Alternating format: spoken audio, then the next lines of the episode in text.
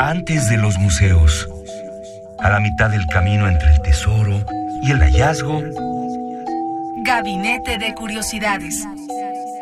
refugio de experimentación, memoria y diversidad sonora.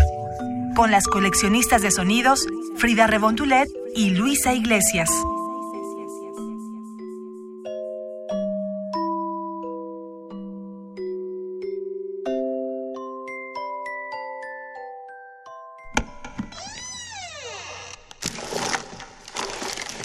Etnografía sonora.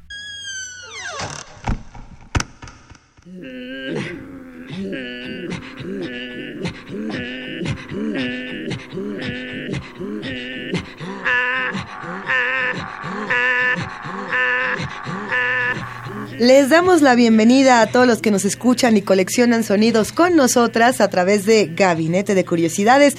¿Cómo estás, querida Frida Saldívar? Buenas tardes. Buenas tardes, Luisa Iglesias. Estamos aquí en otro gabinete más, en casi cerrando el año, en un frío noviembre, que a mí me gusta mucho, Luisa. Nos vamos al frío, si te parece bien. Eh, para adaptarnos a estos climas helados, muchos pensarían que tendríamos que irnos a las regiones como Groenlandia, por ejemplo, querida Frida. Y a mí me llama mucho la atención pensar en una de estas culturas que... eh, casi no se revisan y que casi no se visitan y por lo mismo han sido discriminadas durante muchos años. Es el caso de los inuit, eh, mejor conocidos en nuestro país y en muchas otras latitudes como los esquimales. Órale. Órale. Luisa, pues qué gran tema. Tiene mucho tiempo que no tenemos el frío y los esquimales por aquí. Un, un gabinete geográfico.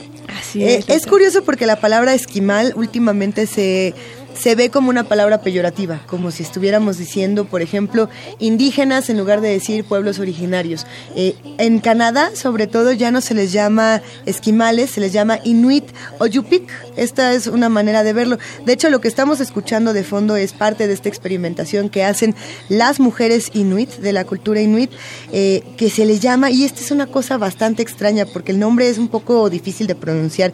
A este canto se le llama Katadjak. Y el Katadjak eh, en inglés se le conoce como el throat singing o el canto de garganta, el canto El gutural. el canto gutural, justamente, tiene una parte muy interesante de, de experimentación vocal y verbal. En el caso de la cultura inuit, lo que hacen es que sienten a dos mujeres frente a frente o espalda con espalda. Generalmente tiene que ser frente a frente y las ponen a, a responderse unas a otras. Eso es un poco de lo que estamos escuchando. ¿Quieres que, que pongamos otro ejemplo, querida Frida? Claro que sí, Luisa, escuchémoslo. Vamos a escuchar a continuación uno de estos ejemplos que esperemos lo disfruten tanto como nosotras. Su nombre es Tsatsangwak Susak Keretara Tule. Yeah.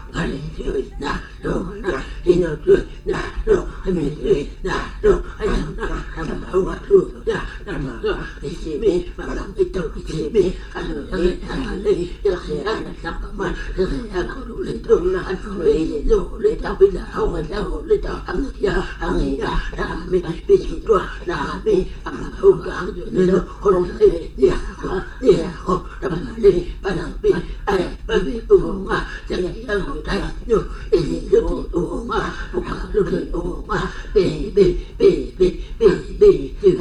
Adona, na nado, kalimetui, nado, ayona, tama honga tuya, tama to, isimi, kala kita isimi, kalu yali angari, angaya, angaya, tama mi, bisutwa, tama mi, ama honga angsunelo, kole hei, ya ho, ya ho, tama ri, panipi, ay, babi, uunga, tangi ya ho tai no, iti luki uunga, luka luki uunga, bi, bi, bi, bi, dui na, lo na, ina,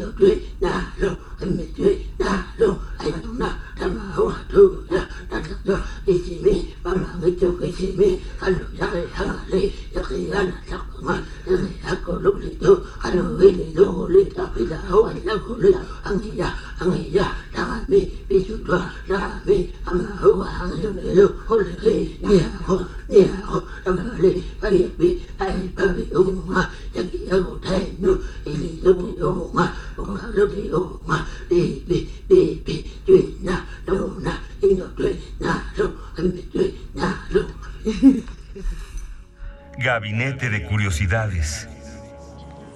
Luisa, estos cantos sin duda son un poco extraños a nuestro parecer. Dulce Wet también nos ha dado algunas muestras, por ejemplo, con música de, de violín, que uno pensaría, está descompuesto ese violín, están descompuestas esas gargantas, ¿qué está pasando? Y sin embargo es una forma de, diferente de acercarse a la sonoridad de la voz, que es un instrumento sin duda, pero que también nos hace recordar cómo en México pasan estas confrontaciones musicales y de voz y que tenemos como ejemplo el son jarocho, por ejemplo. Por ejemplo, ahora que hay una diferencia entre el son jarocho y el inuit, y es que en el son jarocho la lúdica verbal es fundamental. Eh, yo te digo, tú me contestas, nos peleamos, nos albureamos y nos damos un agarrón. En cambio, en el inuit lo que es interesante es que pueden utilizar una palabra y perder completamente el significado. No les importa realmente el, significado poético de la lengua, sino el, la parte sonora. Entonces ellos pueden decir... Eh, pa pa pa pa pa pa pa pa patata patata y no pasa nada, no están haciendo una referencia a eso, sino a lo que se vuelve una, una invocación cultural. Vamos a escuchar otro ejemplo, Frida, para que tengamos un poco más claro. Este es más largo y esperemos que, que lo disfruten también. Es un ejemplo que se grabó en Canadá con dos mujeres inuits precisamente y lo pueden encontrar en la página de Ubu Web. A este lo llamamos 13 Ah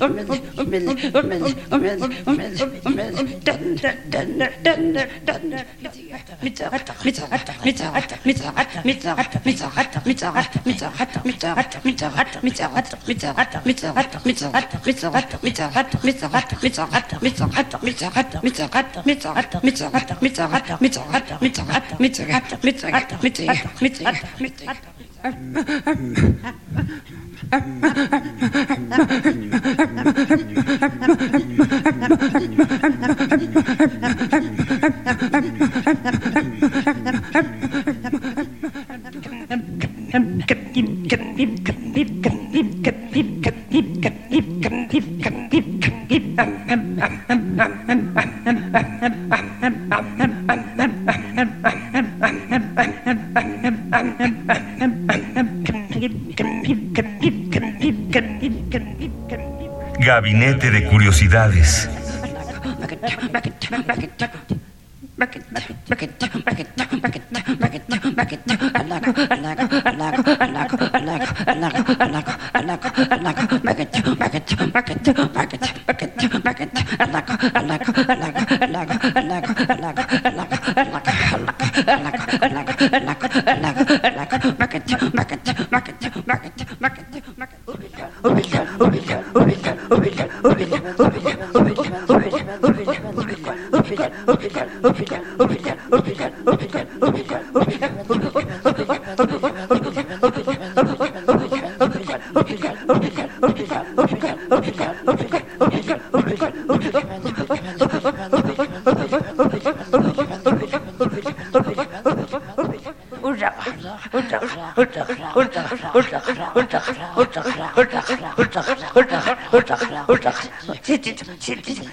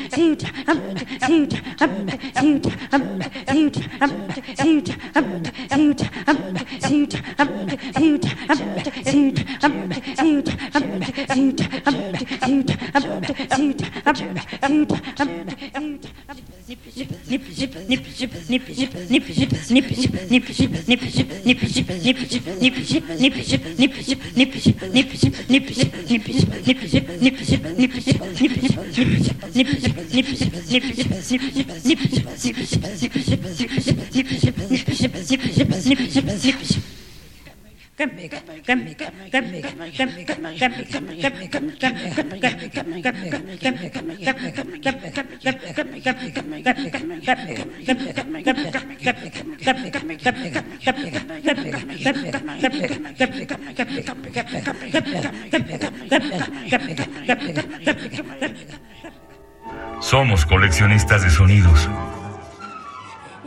Luis, estamos en este gabinete de curiosidades eh, conociendo a esta comunidad del norte de nuestro mundo que se llaman los Inuit. Y tú mencionabas que a diferencia del son jarocho, por compararlo con, con, algo cercano a nuestra cultura, Claro. ellos se pierden más en la sonoridad buscando una especie de, de ritual, de, de este ciclo, por ejemplo, en la música ritual, donde uno pierde ya la noción de qué está diciendo, más bien se enfoca Ajá. en lo que se siente, lo que se está, lo que suena y lo que está pasando en ese momento, un estilo de performance. Es un performance y hay que decirlo, eh, también es un juego, también es una cosa muy inocente que se tiene en la cultura inuit donde cuando tú sentabas a estas dos mujeres frente a frente a que, a que hicieran estas palabras y a que hicieran estos sonidos guturales, el juego más o menos duraba entre uno y tres minutos y ahora sí que el que durara más o la que durara más ganaba. También hay una parte muy juguetona en, estos cantos guturales del, inuit. Originalmente los labios de las mujeres tenían que estar casi pegados, no tocarse, pero casi para hacer este juego de, resonancias. Eh, probablemente no me ven los que escuchan Gabinete de Curiosidades, pero yo me estoy agarrando la boca justamente para sentir la resonancia de mi labio inferior o en mi labio inferior del aire que saco al hablar. Eso mismo hacían las mujeres inuit.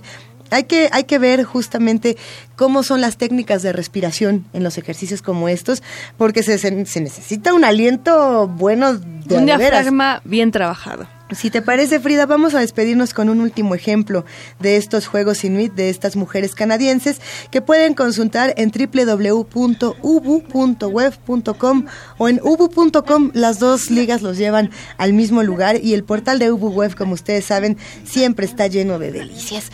Este que vamos a escuchar para cerrar se llama Pirsikut y en los vocales está Yemina Nutarak y Marta Cuatanuk. Perfecto, Luisa. Muchas gracias por traernos esta sonoridad diferente aquí en Gabinete de Curiosidades. Gracias a ti, querida Frida Saldívar. Nos escuchamos la próxima.